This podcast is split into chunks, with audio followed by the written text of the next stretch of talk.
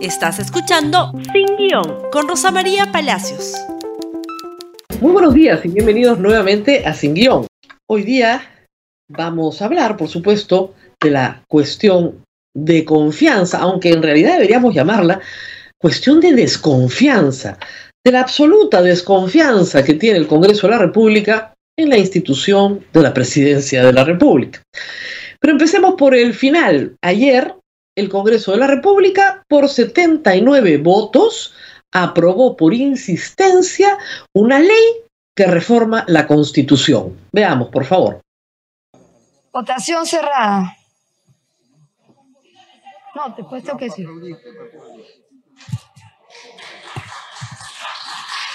A favor, a favor 70. A favor 78. Más, más mi voto a favor, así que a favor 79, en contra 43 y abstención 3. Ha sido aprobado. La insistencia del autógrafo de la ley observada por el presidente de la República que desarrolla el ejercicio de la cuestión de confianza regulada en el último párrafo del artículo 132 y en el artículo 133 de la Constitución Política del Perú. Señores congresistas, la aprobación de insistencia no requiere segunda votación. Siguiente tema. He dicho expresamente una ley que reforma la Constitución porque eso es lo que ha hecho el Congreso, un conjunto de abogados dentro del Congreso, abogados en ejercicio y otros fuera que los han apoyado, se han coludido para reformar la Constitución a través de una ley. Si eso no es inconstitucional, ya no sé qué cosa es inconstitucional en el Perú. Pero empecemos por las reacciones de las eh, jefas de los poderes del Estado. Primero, el tuit de la señora Mari Carmen Alba. El Congreso de la República reafirma su compromiso con la democracia, el Estado de Derecho, el equilibrio de poderes y la defensa del fuero parlamentario. Hoy aprobamos con amplia mayoría la insistencia sobre la ley que desarrolla el ejercicio de la cuestión de confianza. Modifica la Constitución, vamos. Siguiente tuit de la señora presidenta del Consejo de Ministros, Mirta Vázquez. Lamento lamentable que el Congreso haya renunciado a un debate amplio y plural sobre un tema trascendental para el equilibrio de poderes con una ley que pone en riesgo nuestra democracia. Adoptaremos acciones necesarias para evitar el quiebre del Estado de Derecho. Cuestión de confianza. Y vamos a explicar esto con calma, porque ¿qué es lo que ha aprobado ayer el Congreso de la República? Ha aprobado limitar, limitar la potestad del Ejecutivo a través del presidente del Consejo de Ministros de hacer cuestiones de confianza. ¿Y cómo así lo ha limitado? Ha señalado, y les leo, que los ministros están facultados a plantear una cuestión de confianza referida a materias de competencia del Poder Ejecutivo, nada más, relacionadas directamente a la concreción de su política general de gobierno, nada más no encontrándose entre ellas las relativas a la aprobación o no de reformas constitucionales, ni las que afecten procedimientos y competencias excluyentes del Congreso de la República. ¿Qué cosa es una competencia excluyente del Congreso de la República? Censurar ministros, pues. El Ejecutivo no puede censurar ministros, el Legislativo sí, y eso es excluyente. Leyes, leyes orgánicas, por ejemplo, eso es excluyente. O sea, no puede hacer nada el Ejecutivo con la cuestión de confianza, valgan verdades. Pero además añade, la cuestión de confianza es aprobada o rehusada luego de concluido el debate y luego de realizada la votación conforme al reglamento del Congreso. No bastan los hechos del Congreso. Y además, solo el Congreso de la República puede interpretar el sentido de su decisión. Y la señora Juárez, con total descaro, hay que decirlo, ha dicho, ya no más interpretación de la cuestión de confianza fáctica. Vamos a retroceder un poquito en la historia para que entiendan la barbaridad que ha hecho el Congreso. Barbaridad la que puede salir exitosa, valgan verdades, pero vamos a explicarlo. En el año 2017, el congresista Mauricio Mulder y el congresista Galarreta entendían perfectamente que la cuestión de confianza, tal cual está redactada en la Constitución, era una amenaza para el Congreso porque podía ser disuelto. siempre y cuando el Congreso denegara dos veces una cuestión de confianza. Y modificaron vía resolución legislativa el reglamento del Congreso para hacer lo mismo que está haciendo el Congreso ahora. Parecido. ¿Cuál fue la respuesta del Ejecutivo? Una demanda, una acción de constitucionalidad. Y el Ejecutivo la ganó. El Congreso perdió, fue derrotado en el proceso. Muy bien. Pero como el Congreso no escarmienta, cuando el presidente de la República, entonces Martín Vizcarra, a través de su ministro Villanueva, hace cuestión de confianza de cuatro reformas constitucionales, lo que hace Rosa Bartra es incorporar en la bicameralidad, que era una institución que debió haber vuelto a la Constitución, una modificación de contrabando de este artículo, de nuevo, para negarle o recortarle al presidente de la República su posibilidad de hacer cuestión de confianza. ¿Y qué pasó? El presidente le dijo a todo el Perú que votaran no por esa propuesta, porque le habían metido de contrabando una modificación de la cuestión de confianza. Y la congresista Rosa Barta fue derrotada en el voto popular.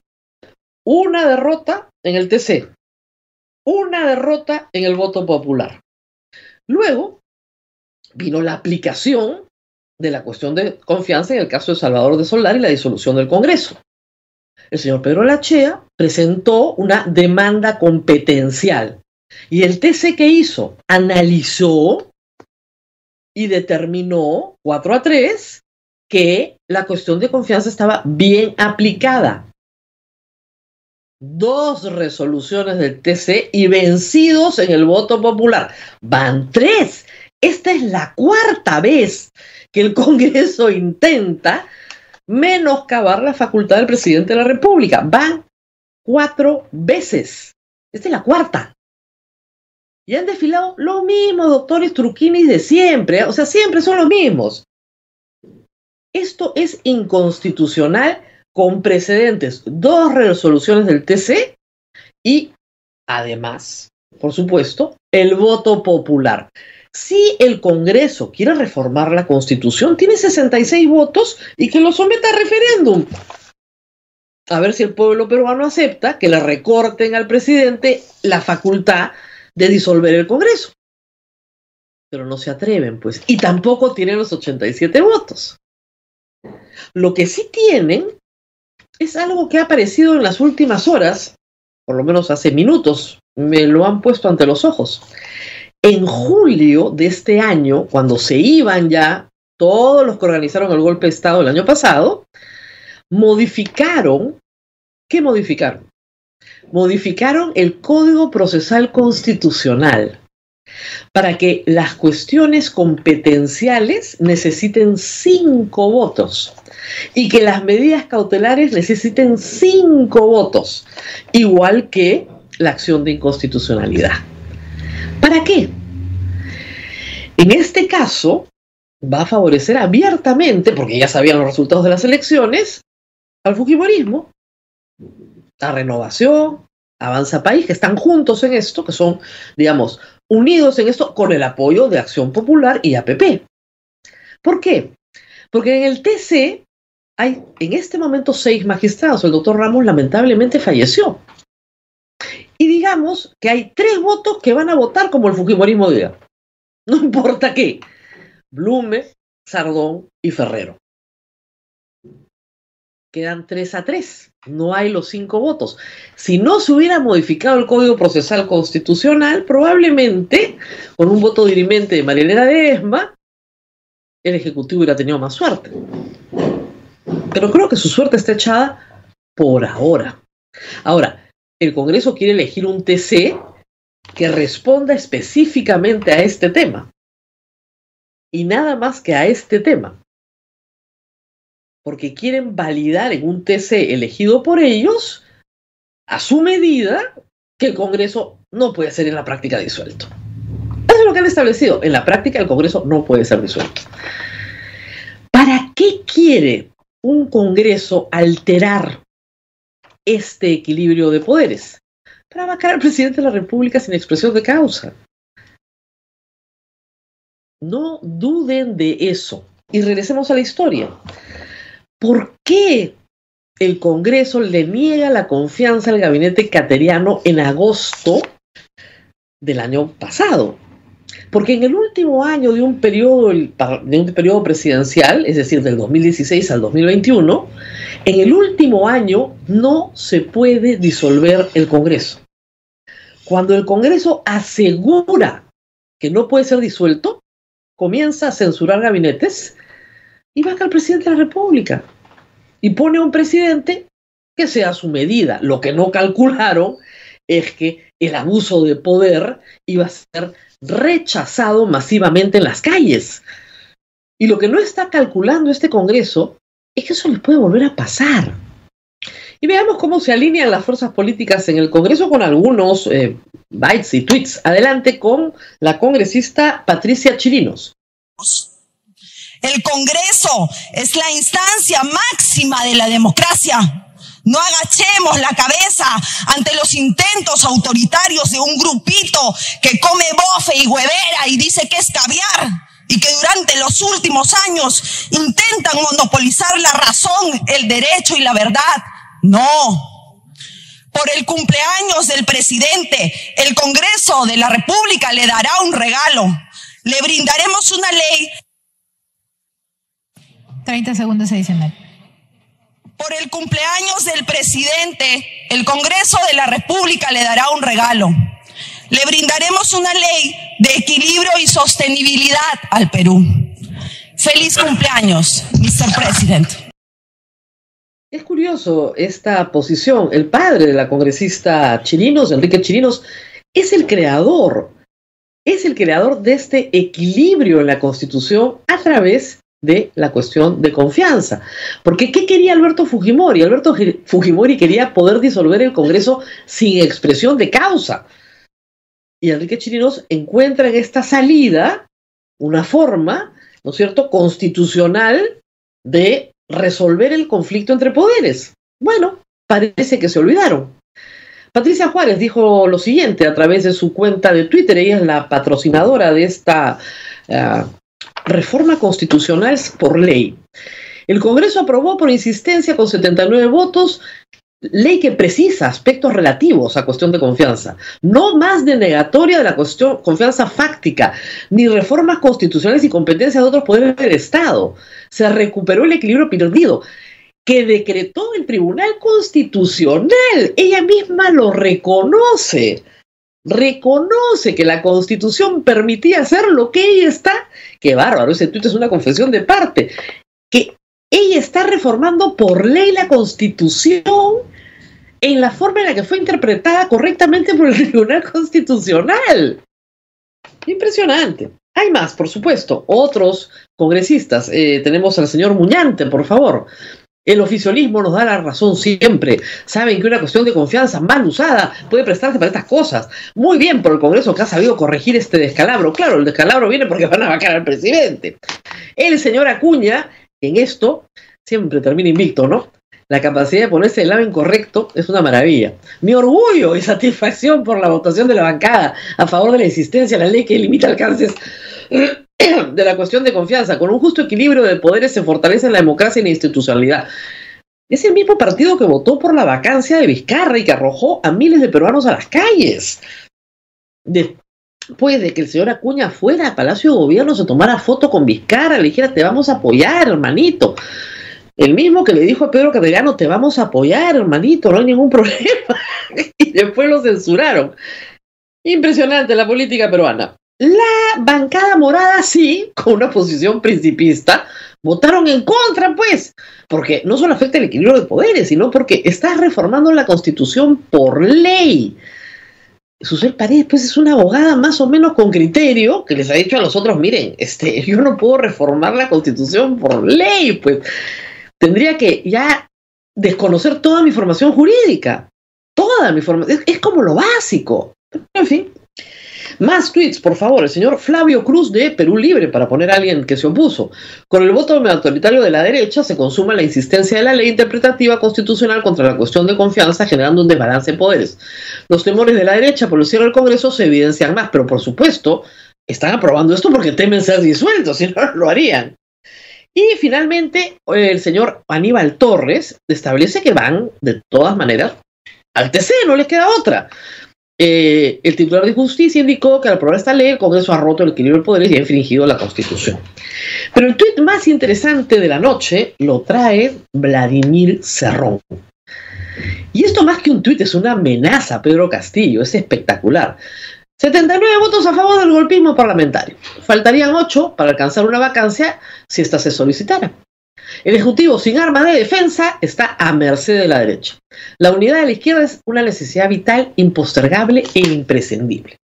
Este Vladimir Cerrón, que hace unos días decía que no le iba a dar la confianza al gabinete derechizado y caviarizado de Mirta Vázquez, ahora pide unidad. Se dio cuenta que se estaba quedando absolutamente solo con sus 15, 17, 18 congresistas. Pero ahora lo que le está diciendo a Castillo es mucho más interesante. Estos tweets hay que leerlos políticamente al revés. Pedro, con 8 que yo les ponga, tú te vas a tu casa. Ojo, ojo, me necesitas. Así que o te comienzas a portar como yo te digo, o te mando a tu casa porque ellos te van a mandar a tu casa.